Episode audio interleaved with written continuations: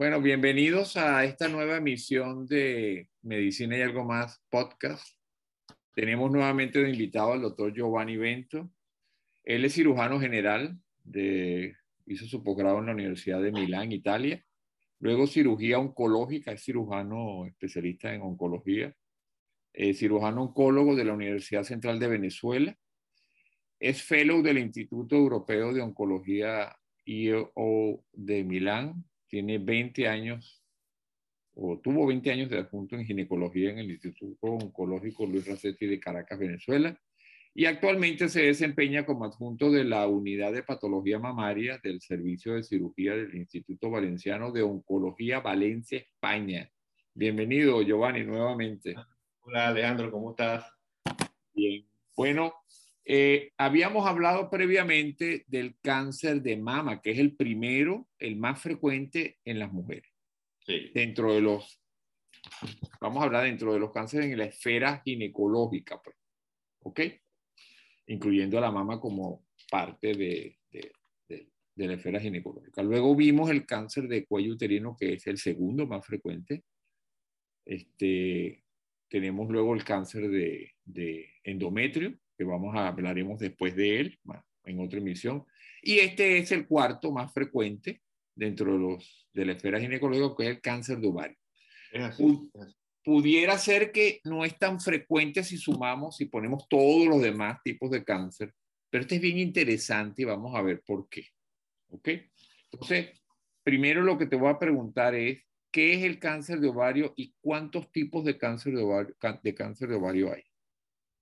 Bueno, el, cáncer de ovario es el, tumor maligno de las gónadas de los genitales internos de la mujer.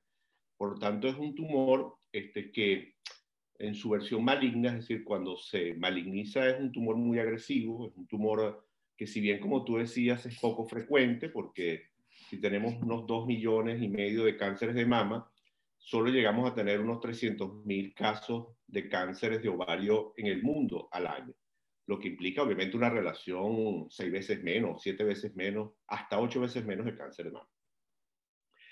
Este, ¿Cómo se clasifica? Bueno, se clasifica histológicamente en tres tipos, tres grandes tipos, que es, digamos, el cáncer epitelial de ovario, que es el más frecuente dentro de los malos, dentro de los malignos, que es, nace de, la, de las células que recubren el ovario, de la, de la parte epitelial del recubrimiento del ovario, Luego está el tumor maligno germinal o los cánceres germinales, que nacen de las células germinales, las células, digamos, que forman el ovocito.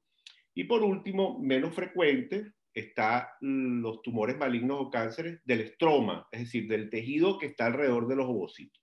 Esas son las tres grandes líneas y dentro de cada uno de esos tipos hay grandes variantes histológicas que quizás este, no vale la pena anunciar porque son de nombres, mm, digamos, difíciles para, para el público general, pero en general, este, digamos que esa es la, división. Esa división es muy importante. Entonces, estamos hablando de tumores epiteliales, tumores germinales y tumores del estroma eh, del ovario. Esos son los, los tres grandes tipos de tumores malignos del ovario. Perfecto. Y ya dijimos que es poco frecuente. Sí, sí, como te decía, es, es, poco frecuente. Fíjate, por ejemplo, en el mundo hay unos 300.000 casos. Eh, si bien es poco frecuente, Alejandro, es lamentablemente un tumor maligno muy agresivo. De cada cuatro cánceres que se diagnostican al año en el mundo, lamentablemente tres fallecen. No esos mismos, pero la relación es 4 a 3. Como vimos la otra vez con la mama, la mama es 4 eh, a 1 y el pulmón es casi 1 a 1. Es decir, de cada cáncer que se diagnostica, otro paciente fallece. En el caso del ovario es 4 a 3. En Estados Unidos, por ejemplo, hay unos 20.000, 23.000 casos al año y fallecen 14.000, es decir, un 60-70%. En España, donde estamos, es un tumor igual, no muy frecuente, aparecen unos 3.500 casos y fallecen 2.000. Y en Venezuela, las últimas estadísticas hablan de 1.000, 1.015 casos con un fallecimiento de 650, es decir, unos 60% de los pacientes que tienen en ese momento, en ese año, cáncer de ovario, fallecen más o menos el 60%. Es decir, es un tumor muy letal. Ok, ahora que hablemos de los factores de riesgo.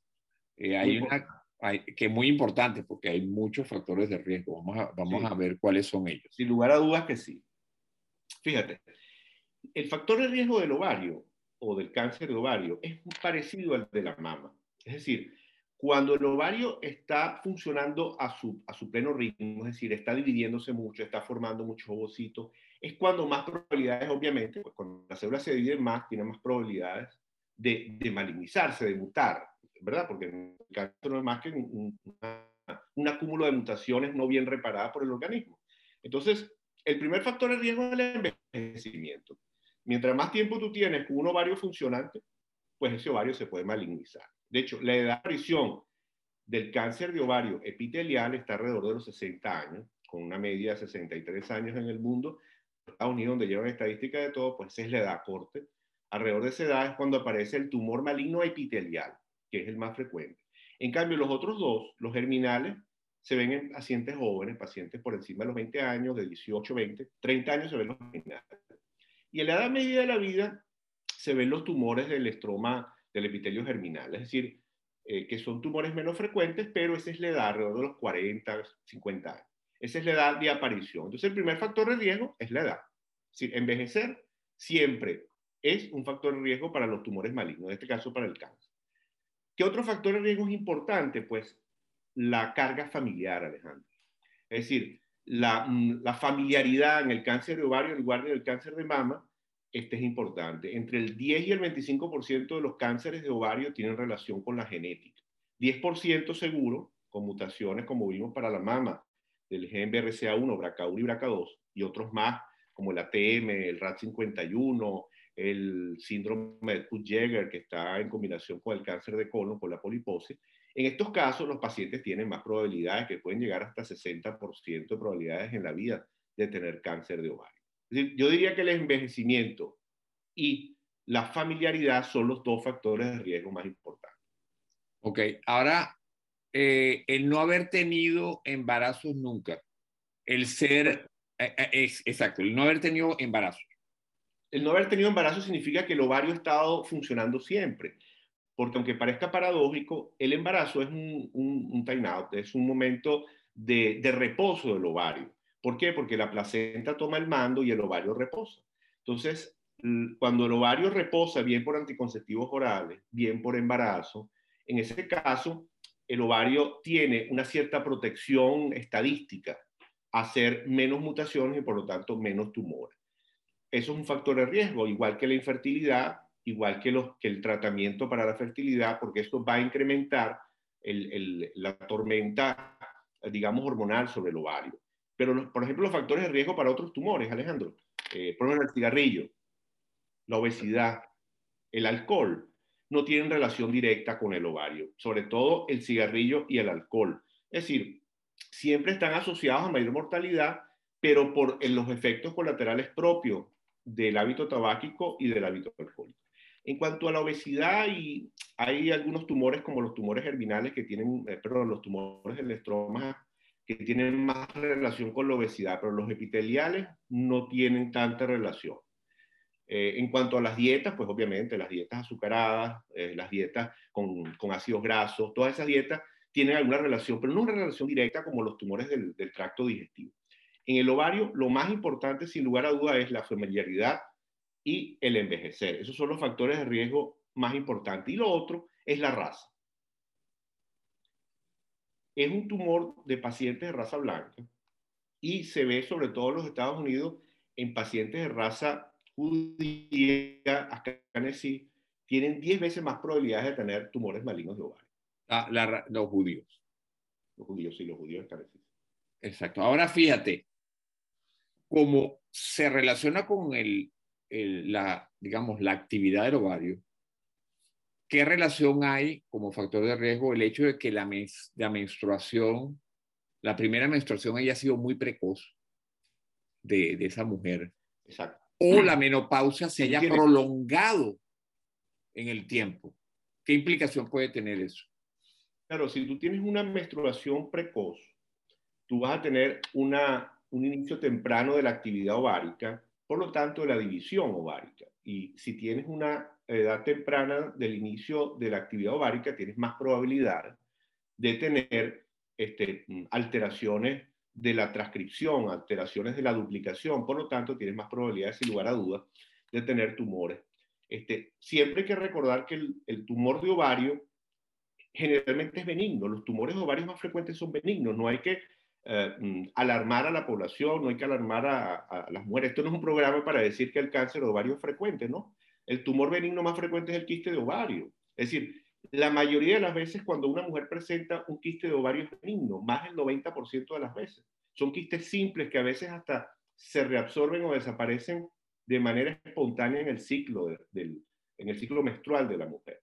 Y dentro de los tumores, los tumores benignos son más frecuentes, que pueden ser tumores quísticos, como dijimos, o tumores sólidos. Y esos tumores sólidos también son generalmente benignos. Es decir, la patología tumoral ovárica maligna es poco frecuente, pero hay signos de alertas que veremos luego cuando tú lo decidas ecográficos y de laboratorios que nos permiten predecir, entre comillas, que no estamos en presencia de un tumor benigno, pero sí de un tumor de origen maligno. Ajá. Y hablando de quiste, ¿la enfermedad poliquística es un factor de riesgo? No, la enfermedad poliquística es un síndrome metabólico hoy por hoy el cual este, lo que tiene es un, problema, digamos, metabólico para la mujer y no hay una relación establecida para el cáncer. Entre el ovario poliquístico y el cáncer de ovario no hay, no hay relación, por lo menos estadísticamente comprobada. Ok, y las mujeres que hacen una menopausia temprana y luego sienten ese disconfort y el médico, su médico le manda tratamiento para la menopausia. Eso también puede ser un arma de doble filo, ¿no? Es un arma de doble filo. El tratamiento hormonal sustitutivo incrementa de alguna manera este, estadísticamente el riesgo, no altísimo, pero sí aumenta el riesgo relativo de presentar patología eh, ovárica. Eh, digamos que es un riesgo mm, controlable porque, por suerte, los pacientes que son sometidos a terapia hormonal sustitutiva o terapia hormonal de reemplazo, los médicos son muy celosos de esos pacientes, entonces los vigilan tanto clínica como radiológicamente. Entonces son pacientes que se hacen más mamografía, más ecografías mamarias, más ecografías transvaginales o intracavitarias y más pruebas hormonales para ver cómo va la mujer. Entonces casi nunca se nos escapan este, tumores tempranos en esos pacientes. ¿Y hay alguna relación con el estrés, depresión? Por ejemplo, es un tumor que se ve más frecuente en la, digamos, en las ciudades, eh, Mira, que en el campo. Es una pregunta interesante, es una pregunta interesante. Mira, yo estuve, buscando ante tu, este, ante la invitación, estuve buscando si había alguna relación, porque fíjate, tú, eh, son tumores, Alejandro, que se siguen viendo en países primermundistas. Fíjate, en Europa, eh, el, el, el, país donde más tumores malignos ovarios es Dinamarca, Polonia, que quizás no es primer mundo exactamente, pero sí son eh, tumores de ciudad, ¿ok? Son tumores de ciudad, son, son tumores que aparecen en mujeres generalmente mm, con vida urbana, ¿ok? Eh, por ejemplo, Londres, Inglaterra como país, Londres como ciudad, Dinamarca, Copenhague, donde hay gran cantidad de tumores de ovario. Este, y como te decía, el, el medio, digamos, los países de la mitad de Europa también se ve. Es decir, epidemiológicamente son tumores que aparecen en mujeres que viven en ciudades. Entonces, no hay una relación directa. Uno no puede decir que el estrés o que la vida, pero sí yo creo que tiene que ver sobre todo con la alimentación. No sé si la otra vez te conversaba de los disruptores endocrinos. Yo creo que todo esto tiene relación. Y las dietas a las cuales estamos sometidos por vivir en la ciudad está llena de productos que hacen una disrupción en nuestro metabolismo endocrino que tarde o temprano desencadena tumores, bien en la mama, bien en el ovario. ¿Por qué? Porque alteramos el ciclo normal de la, de la duplicación celular. Entonces yo sí creo que hay una relación. Quizás el estrés no hay una manera exacta de, de, digamos, de culpabilizar al estrés o de culpabilizar el hecho de vivir en una ciudad, pero estadísticamente, fíjate, si vamos a los números, yo estuve revisando este, el Globocan y en África los tumores ovarios son muy poco frecuentes, los tumores malignos. Sí, ¿Dónde se ven más? Pues en el norte de Europa, como te decía, en Estados Unidos es frecuente, pero no tanto. Es decir, yo sí creo que hay una relación, pero no, ¿sabes por qué no lo podemos establecer? Porque lamentablemente no es un solo factor de riesgo desde el punto de vista um, químico, sino es la suma de muchos disruptores endocrinos. Y hasta que no podamos mezclarlos todos, estadísticamente seguramente no lo podemos probar. Ok, ahora, ¿cuáles son los síntomas? Y hablando de los síntomas, ¿puedo tener cáncer de ovario y estar asintomática? Oye, esa pregunta es una pregunta que es muy pertinente porque lamentablemente la mayoría de las veces los tumores tanto benignos como malignos de ovario son asintomáticos. Es decir, la mujer no tiene síntomas. ¿Y qué pasa? Cuando aparecen los síntomas generalmente es porque la masa ovárica, el tumor, ha estado creciendo y produce algún tipo de, de síntoma inespecífico tanto de las vías digestivas como de las vías urinarias. Entonces tú puedes tener una sensación de llenura postprandial, una sensación de abdomen este, aumentado de, volumen y algún trastorno urinario, porque a veces se presiona la vejiga, entonces la mujer puede tener mayor eh, deseos de orinar, tenesmo vesical, que es quedar como con ganas de vejiga eh, no, vacía, no vacía totalmente. Y esos son síntomas muy inespecíficos, Alejandro. A nadie le van a hacer una tomografía por, por, por un síntoma como tal. Generalmente van al, al especialista gastroenterólogo digestivo y terminan haciéndole una endoscopia digestiva superior este, y no descubren la enfermedad. Eh, al final, cuando ya tienes síntomas y el abdomen aumenta y tienes ascitis, pues estamos en estadios más avanzados y por lo tanto ya se nos escapa un poco del fin que es encontrarlo antes de que sea un tumor avanzado. Por lo tanto, la respuesta a tu pregunta es sí, sí puede ser asintomático y generalmente en sus inicios el tumor maligno ovario es asintomático y los síntomas son inespecíficos. Ahora, ¿cómo diagnosticas el, el tumor de ovario? Fíjate, ¿cómo se diagnostica? Ante la, ante la sospecha, ante la sospecha, porque si el tumor es epitelial, son esos síntomas. Si es germinal, es decir, tú tienes una niña de 20, 22 años que de repente empieza a tener cambios hormonales, puedes tener este, un rápido cambio en, el, eh, digamos, en, el acné de la cara, puedes tener trastornos hormonales, sangrados. Entonces, bueno, puedes pensar que hay algún trastorno desde el punto de vista hormonal. Pero el epitelial, es decir, el tumor que nace de la parte externa del ovario, que es el más frecuente y se ve en mujeres mayores, ese hay que pensar en él, pues cuando hay algún tipo de síntoma o en alguna revisión ginecológica, y se hace ante un ultrasonido transcavitario o ultrasonido transvaginal. Eso sumado a unos marcadores tumorales como el CA125 o, como hablaremos luego, la proteína epidermal humana, que son marcadores que te, te permiten predecir que ese, ese, esa masa del ovario, que generalmente es sólida, pueda tener algún comportamiento maligno. Es decir, las masas quísticas casi nunca son malignas, a menos que sean masas mixtas, es decir, un tumor que sea parte quístico y parte sólido, por ejemplo, un teratoma, que es un tumor, eh, digamos, de origen germinal, casi siempre benigno, pero de repente se puede malignizar, porque el teratoma tiene todas las capas. Entonces, ese tumor es mixto, tiene áreas quísticas y sólidas, entonces ese tumor, una vez que tú le haces el eco y te, te parece que es un teratoma o un tumor maligno, pues ese tumor puede tener áreas mixtas, pero en general son tumores sólidos. Entonces, ¿cómo lo diagnosticamos? Ante una sospecha ecográfica, se hace un eco especializado, se ve también la irrigación del ovario, se le hace un eco Doppler para ver si la, la irrigación de ese ovario te permite predecir si es un tumor maligno. Y se somete el paciente a unas pruebas que, como te decía, son marcadores tumorales que en este caso son bastante específicos para el ovario, como son la proteína epidimal humana, que es la, la prueba HE4, y además el CA 125. Fíjate tú que hoy por hoy hay una, un, test, que es el test Roma, que es la unión de, de ambos marcadores para predecir si ese tumor es de altas probabilidades de ser maligno o no. Es decir, se unen las dos pruebas y además unido a esto el ecosonograma transvaginal para predecir, mira, ese tumor es un tumor probablemente maligno. Pero hasta que no tengamos el tumor visto por el patólogo, no hay manera de saberlo. Si la biopsia del ovario no es que tú tomas un trocito del ovario, no. El ovario tiene el patólogo para que lo mire en una biopsia extemporánea, si es posible, o una biopsia definitiva, para tener el diagnóstico severo de que sea un tumor maligno. después que tú tienes la, la sospecha diagnóstica por el eco, los marcadores, tienen que proceder a hacer una laparoscopia para extraer, se extrae todo el ovario de una vez.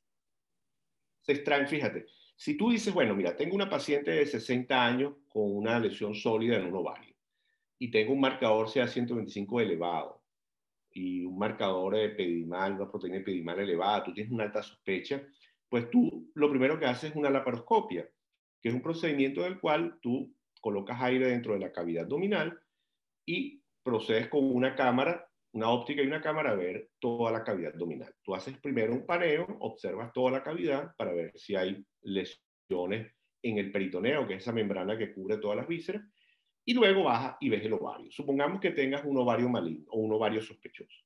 Pues tú haces, resecas el ovario, y en este caso inclusive hasta la trompa, porque es una mujer de edad, lo extraes y se lo das al patólogo, quien está junto al quirófano, para que él haga lo que llamamos una biopsia extemporánea o una biopsia por congelado.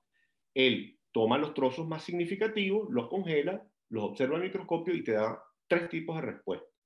Te dice, es maligno, es benigno o tengo dudas, es decir, lo difiero.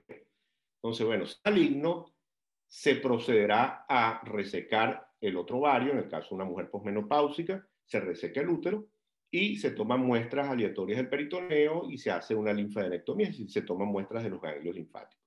Eso es lo que llamamos un protocolo estadificador para cáncer de ovario. Por supuesto, esto es el caso de que tengamos una mujer posmenopáusica y ya no tenga deseos genésicos.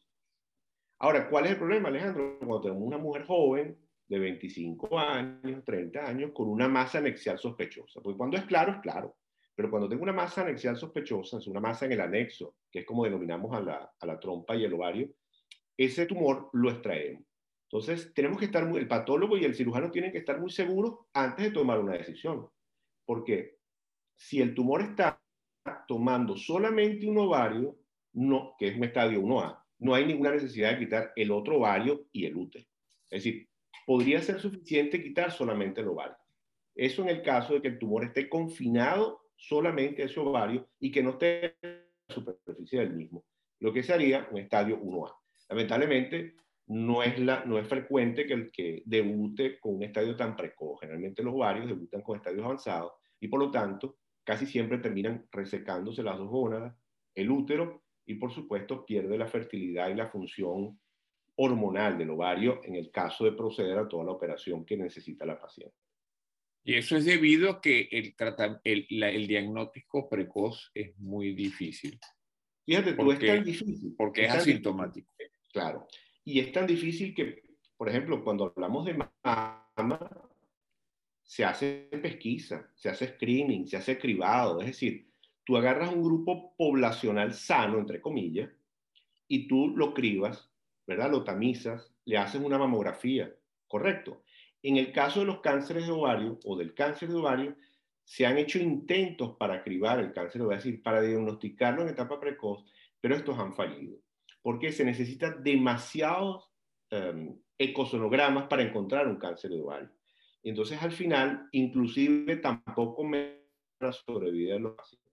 Por lo tanto, en el caso de cáncer ovario, screening, es decir, hacerle un ecosonograma a todas las pacientes cada año con un CA125 y una proteína epidimal humana, no es procedente, es decir, no se realiza. Solamente ante la sospecha o ante síntomas, o ante familiaridad.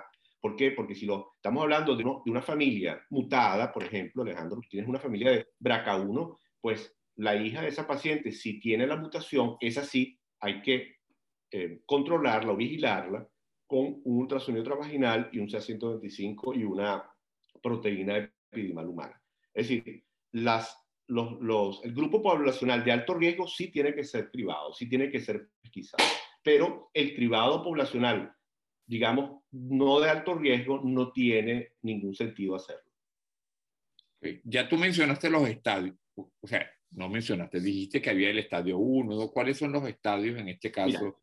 en toda la oncología, siempre vamos a tener cuatro estadios, es decir, la AJCC, que tiene más de 50 años estableciendo los estadios, es una manera para que los médicos y el personal médico no médico sepa más o menos en qué estadio está uno, es decir, qué etapa. El estadio es la etapa de la enfermedad. En todos los tumores, cuando un, un médico especialista, oncólogo, este, bien cirujano, bien oncólogo médico, te dice, mire, usted tiene una enfermedad en etapa 1, significa que está el tumor signado, confinado al órgano. ¿Ok? Bien en la mama, bien en el útero, bien en, cualquier parte del organismo. Por lo tanto, los estadios 1 en ovario están confinados al ovario. El tumor está confinado al ovario. Pero a diferencia de otros órganos, como el ovario es doble, porque tienes dos ovarios, tiene dos gónadas la mujer, pues tú puedes tener un estadio 1A que tenga el tumor en un ovario, pero en, ya en el 1B tú tienes el tumor en los dos ovarios, ¿ok? Y en ese caso, pues hay que resecar las dos gónadas en el caso de que tú tengas que hacer una operación.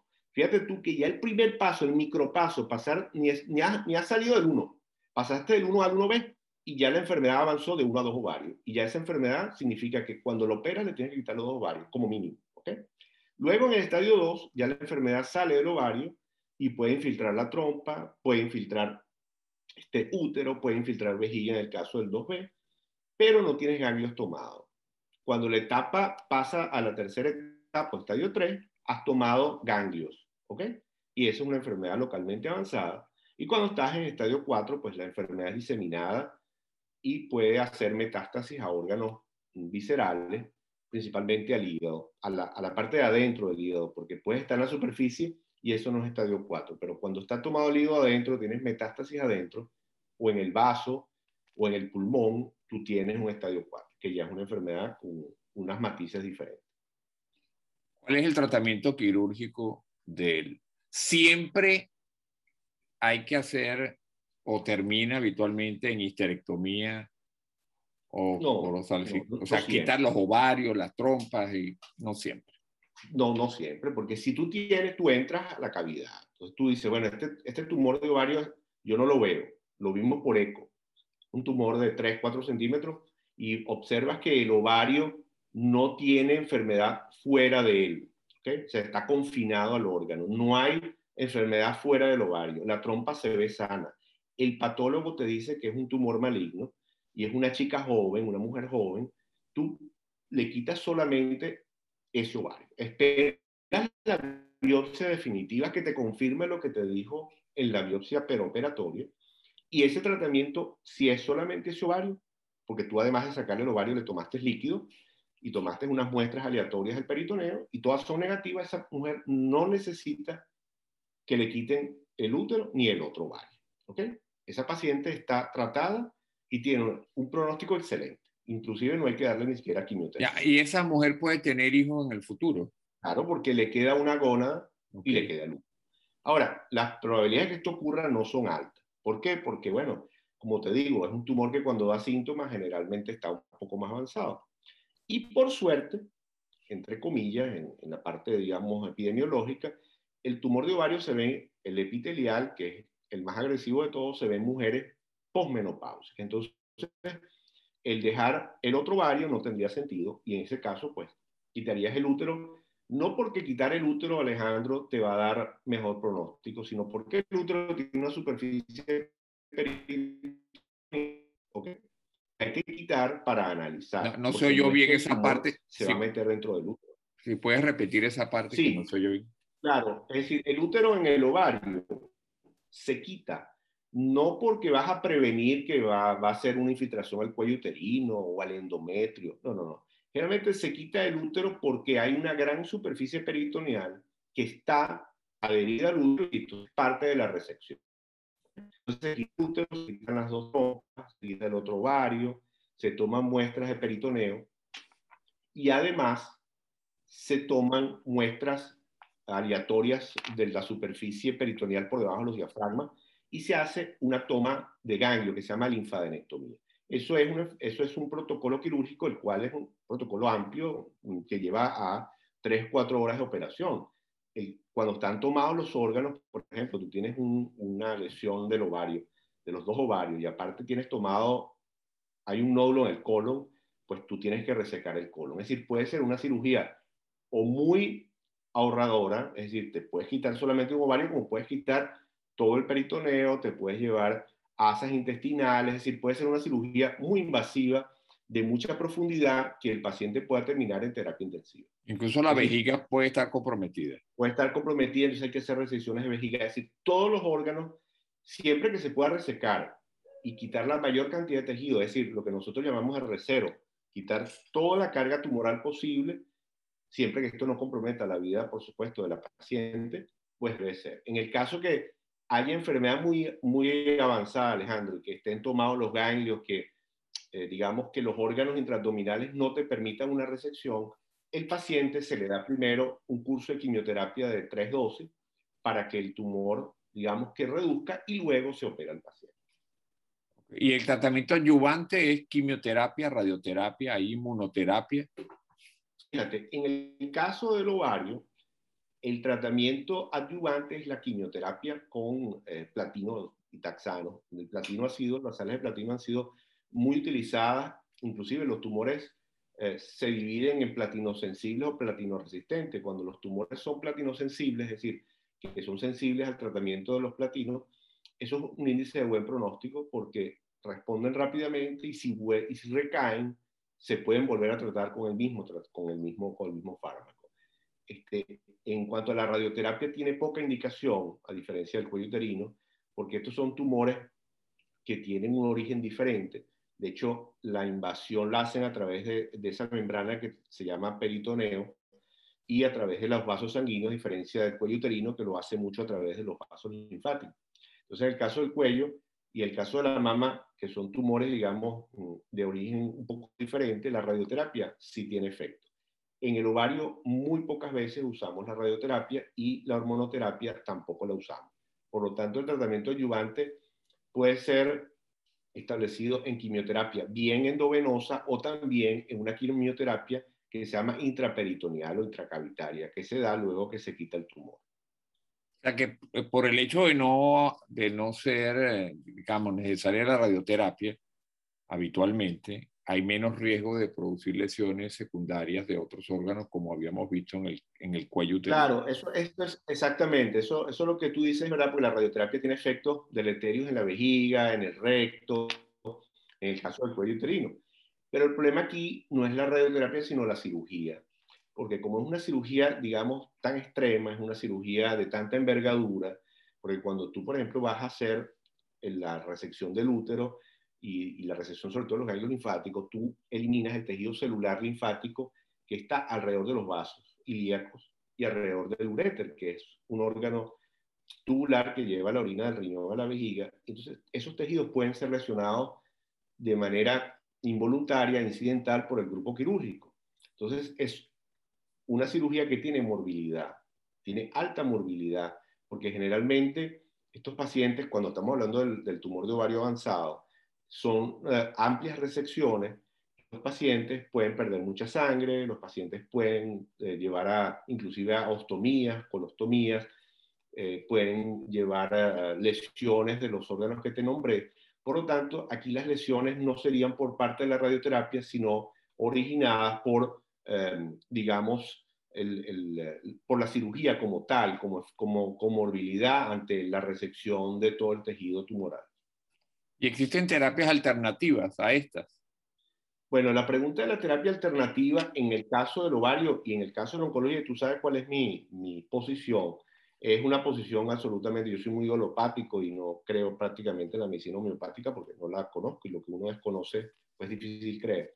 Este, como tal, yo lo desconozco, pero tampoco mm, eh, lo apoyo de ninguna manera, porque no, por lo menos estadísticamente y epidemiológicamente y desde el punto de vista del, del, rigor científico no está establecido, pues los tratamientos no ortodoxos nosotros no los conocemos a menos que estén en ensayos experimentales y no los apoyamos.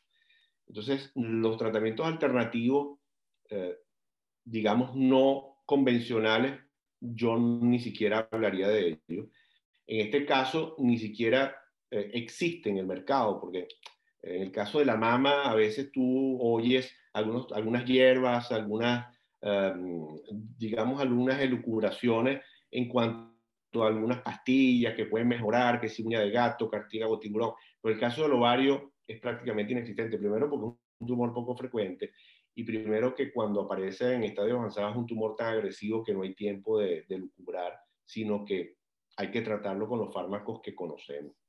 Ahora, dependiendo del estadio, puedo decir que el cáncer de ovario es curable, en, dependiendo del estadio en que se haga el diagnóstico.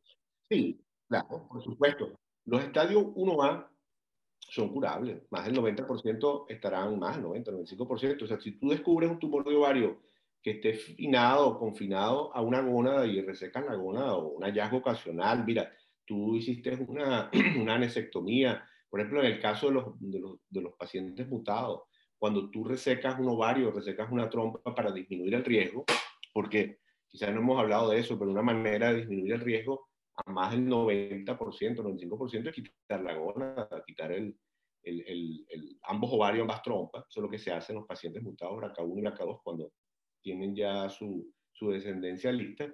Disminuye el riesgo. ¿Por qué no lo quita, Alejandro? Porque queda el peritoneo. Es decir, aunque tú quites los dos ovarios, quites las dos trompas, en un paciente con una mutación BRCA1, BRCA2 o una mutación este, que aumente el riesgo, ese paciente lamentablemente puede tener posibilidades escasas y las puede tener del 5 al 10% de tener tumores en el peritoneo. ¿Por qué? Porque el origen embrionario es el mismo. Entonces, uno tiene que decir que es una cirugía de disminución de riesgo, más no de desaparición de riesgo de tener cáncer de ovario. Entonces, el paciente sí se puede curar, sí. Inclusive, tú puedes tener un estadio 2 y el paciente responda a, a las sales de platino este, y los pacientes tienen larga libre de enfermedad y los pacientes prácticamente se curan. Ya en los estadios avanzados, 3 y 4, tienden a desaparecer los tumores, pero luego un tiempo vuelven a aparecer. El ovario es un tumor que es muy ingrato, que tiende a volver a aparecer porque hay mucha superficie peritoneal, que como te decía es esa membrana que lo recubre todo dentro del abdomen y tiene orígenes parecidos al ovario. Entonces se mete por esa membrana y vuelve a aparecer. Son esos implantes de tumores que que uno oye y dice, mira, que el paciente tenía un tumor de ovario y tenía implantes peritoneales.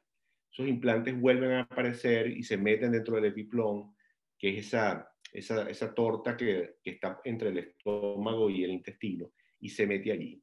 O sea, por lo tanto, es un tumor que hay que tener cuidado porque uno como que se libra muy despacio de él. Y frecuentemente hay recaída. Sí, son tumores que recaen y, y bueno, mira, por ejemplo, lo que te decía, tú puedes tener un tumor localmente avanzado, se le da quimioterapia y las respuestas son buenas. Este, cuando estábamos en el Instituto Oncológico hicimos un trabajo para comprobar la respuesta y más del 60% de los pacientes tenían una muy buena respuesta este, ante, ante el tratamiento de tres dosis de quimioterapia y uno encontraba que casi no había tumor. Es más, el mismo cirujano veía un localmente avanzado, mucha masa tumoral, Alejandro. Entonces decía, bueno, esto no es resecable quirúrgicamente le dábamos tres dosis de quimio, de quimioterapia, y cuando lo volvíamos a operar no lo creía, una respuesta casi total. Se hace el procedimiento y se envía al patólogo y te pueden decir, mira, casi que no quedaba tumor o no queda tumor. Es decir, es un tumor que cuando responde a los fármacos es un tumor que se puede curar. Y en el caso de los tumores germinales, pues, uno siempre termina hablando de los epiteliales porque son más frecuentes, pero los germinales que se ven en mujeres jóvenes responden muy bien al tratamiento quimioterapia. El digerminoma, que es el tumor maligno germinal más frecuente, es un tumor muy quimiosensible. Este, eso, y los tumores, mm, los tumores del estroma, que son la, digamos, los menos frecuentes, son tumores de bajo potencial de malignidad. Una vez que los operas, prácticamente uno cura al paciente. Entonces, hay que ver qué tipo de tumor tiene el paciente, que son los más agresivos, son los tumores epiteliales, y dentro de ellos un subtipo que se llama tumor de, tumores epiteliales de células claras, por ejemplo, que es muy agresivo. Es decir, hay que esperar el diagnóstico histológico para dar un pronóstico al paciente. Perfecto. Ahora fíjate, tengo un quiste de ovario. ¿Será cáncer de ovario? ¿Qué hago para salir de la... la mayor, eso, eso, es súper frecuente. Yo creo que esa es la pregunta. Eso es como el quiste de la mano. La mayor cantidad de veces. Los quistes de ovario son absolutamente benignos. ¿okay? Son benignos y casi nunca hay nada que hacer con ellos desde al inicio, a menos que sean quistes que estén por encima de 10 centímetros, que tengan sintomatología, que se hayan girado sobre su propio eje, lo que llamamos torsión, y estén causando síntomas. Pero quistes pequeños, de 4 o 5 centímetros, este, que no tengan alteraciones de los marcadores tumorales que ecográficamente no tengan señales de malignidad, o sea, que tengan valoración o evaluación por un buen ginecólogo ecografista, no tienen necesidad de ser resecados, sino observados. Se le no tiene ninguna, ningún criterio no, re, repite eso otra vez porque... Repite eso otra vez porque no soy yo bien. Claro, lo que te decía es que si tú tienes un quiste de 4 centímetros, no hay que correr a ir a operar. Entonces, no, que ahí vamos a hacer una laparoscopia de urgencia. No, eso no es ninguna emergencia. Tú lo observas y lo vigilas ecográficamente. Si tienes marcadores negativos, el quiste tiene signos ecográficos de benignidad. Si el paciente inclusive se le hace una tomografía, que es un estudio de segunda ya, de segundo nivel, para ver si hay algún otro, otra, digamos, uh, algún otro estigma del, del, del, quiste o del tumor que te permita predecir su malignidad y sigue siendo negativo, no hay ninguna necesidad de operarlo. Posiblemente desaparezca en el próximo ciclo. Y bueno, si el quiste aumenta, da síntomas, tú lo operas. O sea, la mayoría de las veces, más del 95% de las veces, los quistes son benignos. Y son quistes simples.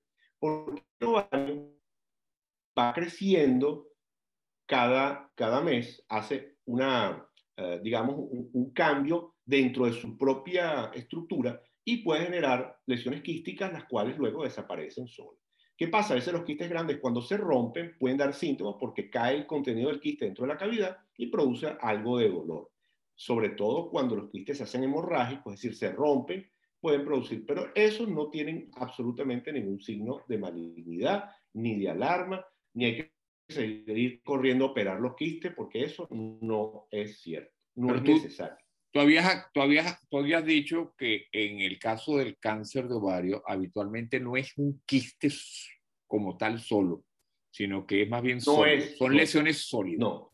O mixtas en el casi caso. Siempre, eso, exactamente eso. Son casi siempre lesiones sólidas o en todo caso ecomistas. ¿Qué quiere decir ecomisto? Que tienen áreas quísticas y áreas sólidas. Y esos quistes pueden estar complicados, pueden tener papilas en su interior, y papilas son especies de ramificaciones adentro. Eso que dice, oye, aquí hay cierta duda, le hacen el Doppler y tiene características, uh, digamos, de vascularización sospechosas, tienes marcadores, es decir, tú, un quiste de 4 o 5 centímetros simple, pues no, seguramente no es maligno. Y la mayoría de las veces se hacen resecciones de los quistes, cosa que me parece correcto, la paroscópica, como debe ser, se toma la muestra del líquido, se hace un lavado peritoneal, se saca el quiste y ya está. Otra cosa, Alejandro, en mujeres jóvenes, cuando se llevan a quirófano, no se debería inclusive hacer la biopsia temporánea, o si se hace y hay alguna duda, no deberían tomarse decisiones, porque es preferible que el patólogo esté seguro que sea un tumor maligno antes de quitar la otra gónada a una niña o hacer una histerectomía. Es decir, cuando tú tienes alguna duda, es decir, es preferible diferir el corte, esperar la biopsia definitiva antes de tomar una consideración quirúrgica. Perfecto. Ahora, finalmente vamos a hablar sobre cómo puedo prevenirlo. Entonces ahí estaría el uso anticonceptivo, el, digamos, el embarazo, pero yo no voy a decir, como mujer, yo iba, voy a tener un bebé para disminuir mi riesgo de cáncer de ovario. No estamos diciendo eso, pero, pero digamos, ¿cómo puedo prevenirlo? La dieta baja en grasa. Este... Por supuesto, mira, todos los hábitos de vida saludable que tú preconizas y que yo creo que está haciendo una labor importantísima en eso. Este, mantener un peso adecuado, uh, tener una vida saludable en todos los sentidos, no uh, abusar del alcohol, uh, eliminar el, los hábitos tabacos. Es decir, yo creo que la, la unión de todos los hábitos de, de, prevención de la oncología previenen sin lugar a dudas el tumor de ovario. ¿Qué pasa? Que hay un componente genético que no puedes prevenir, pero que si aparece en la familia, es decir, si tú sabes que tu madre, tu abuela tuvo un tumor de ovario, este, y, de repente tu hermana o otro familiar, pues esos pacientes deben ser obviamente eh, testados genéticamente para ver si tienen una carga genética una mutación de los genes BRCA o de algún otro gen que un PUYER, es decir, alguna otra mutación este, que nos permita estar vigilantes. Pero cuando no existe esto, pues lo que hay que hacer, sin lugar es hacer su control ginecológico anual. Por suerte, por ejemplo, en Venezuela, los ginecólogos son de altísima calidad, este, tanto clínica como ecográfica. El manejo de la ecografía transvaginal por los médicos, este, bueno, en España, los que conozco aquí también, son, obviamente son personas muy avesadas, tanto clínica como ecográficamente. Pues ante la duda que haga una eco, y esa eco nos va a permitir siempre ver el estatus de los ovarios. Quizás no nos permita este, hacer un cribado, pero un cribado que llamamos oportunista. El cribado oportunista es el que haces en tu paciente, bien en tu hospital, bien en tu clínica privada. Entonces ese paciente hay que evaluarlo, valorarlo clínicamente y ecográficamente. Y no pedir marcadores. Los marcadores se piden ante la sospecha. Es decir, igual que en la mama, el único marcador que se debe pedir es el marcador para el cáncer de próstata, el PSA. El CA125 es ante paciente con factores de riesgo, igual que el cáncer de mama. El 15-3 se pide en paciente que haya tenido tumores de mama. No se hace para cribado, no se hace para pesquisa. Entonces, ¿cómo prevenir el cáncer de ovario? Bueno, primero, viendo la familia de uno. Viendo si hay tumores en la familia. Eso yo diría que es lo principal. Y segundo, hacer visitas regulares todos los años, si es posible, a su ginecólogo para que él este, le haga una serie de preguntas a ver si hay algo que nos induzca a pensar que pueda, pueda pasar este, desapercibido, aunque sabemos que la mayoría de las veces es asintomático, pero ante un aumento, por ejemplo, del volumen abdominal, ante una tensión pelviano-pélvica, es decir, ante cualquier síntoma no dejarlo pasar, sino investigarlo inmediatamente. Ya, un, Perdón, y aún sin síntomas debería ser un eco rutinario. Yo pienso que cada año una mujer debería ir a su médico ginecólogo, debería ser evaluada clínicamente y ecográficamente. Hoy por hoy, la ecografía es la tercera mano del clínico y hacer una eco transvaginal es una, un procedimiento seguro que no tiene absolutamente ninguna comorbilidad y es muy bien tolerado por las mujeres. Ahora te voy a hacer una pregunta y yo no sé si esta pregunta también tiene implicaciones éticas. Yo voy con el doctor Bento. Resulta ser que mi mamá tuvo cáncer de ovario, mi abuela tuvo cáncer de ovario, ya yo tengo 50 años, entré en una menopausia y le digo, mire doctor Bento, yo no quiero tener el riesgo de sufrir cáncer de ovario sé que mi riesgo es muy alto porque he leído, me he metido, he hablado con doctor Google y entonces me he enterado de eso. Entonces, lo, yo quisiera que, eh, si usted está de acuerdo, operarme de una vez, sacarme los ovarios, me saco mi útero porque ya yo no voy a tener más niños y ya, ya, ya estoy en entrando en la menopausa, pues. Y yo quiero prevenirlo. Ajá. ¿Puedo hacer eso? ¿Eso es ético eh, desde el punto de vista médico? Eso, eso es una pregunta interesante, Alejandro, porque no, fíjate tú que estamos hablando de dos hombres y estamos hablando de gónada femenina. Piensa tú que estemos hablando del tumor testicular. Entonces, yo te puedo rebotar la pregunta y te digo, bueno, mira, ya llegaste tú a los 50 años y entonces vamos a hacerte una orquidectomía bilateral de prevención, porque el cáncer de testículo es, es poco frecuente, pero existe. Entonces tú, tú allí ya cambias de parecer y dices, ya va a esperar. ¿Por qué? Porque este, hay que ver lo que implica siempre una intervención quirúrgica. Las intervenciones quirúrgicas tienen, mm, digamos, morbilidades, aunque sean pequeñas, las tienen y tienen sus consecuencias. Tú dijiste algo importante, que es que estamos hablando de una mujer, en tu ejemplo, posmenopáusica, ¿cierto? Pero durante algunos años, aunque estés posmenopáusica, los ovarios aún siguen secretando hormonas, 5 o 10 años. Eso es una función baja, pero mantiene a la mujer en un estatus, digamos, no de, de, de, una, de una caída abrupta de las hormonas, sino van cayendo de manera paulatina. Entonces, éticamente yo no se lo aconsejaría, a menos que la, la, paciente sea sometida a otra operación por otra razón. Por ejemplo, esa paciente va a ser sometida, yo te pongo el ejemplo, a una, a una micolectomía por un, por un tumor de, de, colon. Pues entonces, mira, yo negociaría, aunque la palabra no es, eh, digamos, eh, la exacta, porque estamos hablando de un término económico, pero sí con el cirujano que te vaya a operar para que además de hacerte la micolectomía, te pudiese hacer una oforectomía bilateral. Porque una vez que estás adentro, pues tú lo harías. Es, eh, eso, pero que tú le vayas a decir a una persona, aunque tenga una carga familiar elevada, de hacerse una forectomía, es como tú decías, tiene implicaciones éticas. Porque imagínate que tú entres en el abdomen y cuando vayas a entrar por la paroscopia perforas un asa intestinal. ¿Qué le ofrecerías tú a esa mujer?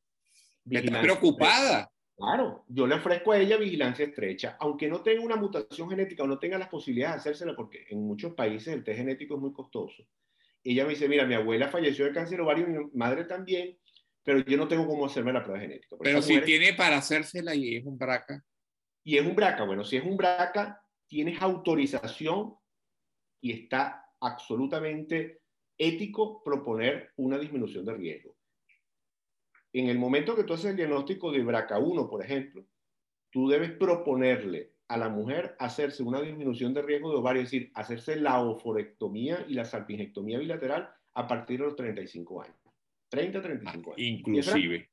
claro. Y si es BRCA2, ahí es cuando tú le dices, señora, este, mm, trate de tener un hijo lo antes posible e inmediatamente que usted haya cumplido su deseo genético, se le hace la oforectomía y si es BRCA2 a partir de los 40, 45 años. Ahí sí tiene indicación.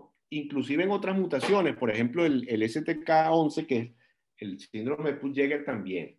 Porque cuando tú tienes un riesgo relativo, ¿qué significa un riesgo relativo? Que tienes más riesgo que la población normal, por encima de cuatro veces. Es decir, si tú tienes un riesgo relativo de 10 en cada 100.000 pacientes, Alejandro, y tu riesgo es 40 por cada 100.000 pacientes, es decir, es cuatro o cinco veces más tú tienes autorización para proponerle una disminución de riesgo, que en el caso del ovario es absolutamente indicado. Tu pregunta es, eh, eh, es acertada. En el caso que un paciente una paciente tenga una mutación BRCA1 diagnosticada o BRCA2 o un Put-Jäger, tú tienes que proponerle una disminución de riesgo con una frectomía y una salpingectomía bilateral. Porque el paciente que tiene un cáncer ovario puede morirse. Esto es una enfermedad con alta letalidad. Por lo tanto, si tiene ya sus hijos, ese paciente sí hay que ofrecérselo. Ahora, por la carga familiar no demostrada, ya éticamente yo no tengo dónde agarrarme. A menos que el paciente me firme y me diga, no, doctor, yo corro los riesgos, yo sé a lo que me enfrento, en mi país no hay un test genético, yo quiero hacerme una frectomía. Bueno, perfecto. Firmamos un consentimiento y, y éticamente, pues, sobre todo si se va a hacer otra operación, si se va a hacer solamente esta, Mm, digamos que es un poco, digamos, tal límite. Hasta hace unos años hacíamos eh, mastectomías profilácticas en pacientes con carga familiar, Alejandro. Pero ahora queremos tener el test genético positivo como para que éticamente, que era tu pregunta, estemos como respaldados. Igualmente en el caso del ovario. En las mutaciones que aumenten el riesgo relativo por encima de 4 o 5 veces, tiene indicación formal la oforosalpingectomía bilateral. Perfecto. Bueno, yo creo que quedó claro eso. Este, mm, no me queda más que agradecerte nuevamente el haber aceptado la invitación. y estamos pendientes para lo que nos queda, que es el cáncer de, endometrio. Que vale, eso cerraríamos el ciclo de la parte ginecológica. Muy bien. Bueno, vale, gracias de nuevo y que vaya todo bien. Saludos allá por los Estados Unidos. Gracias. Hasta luego.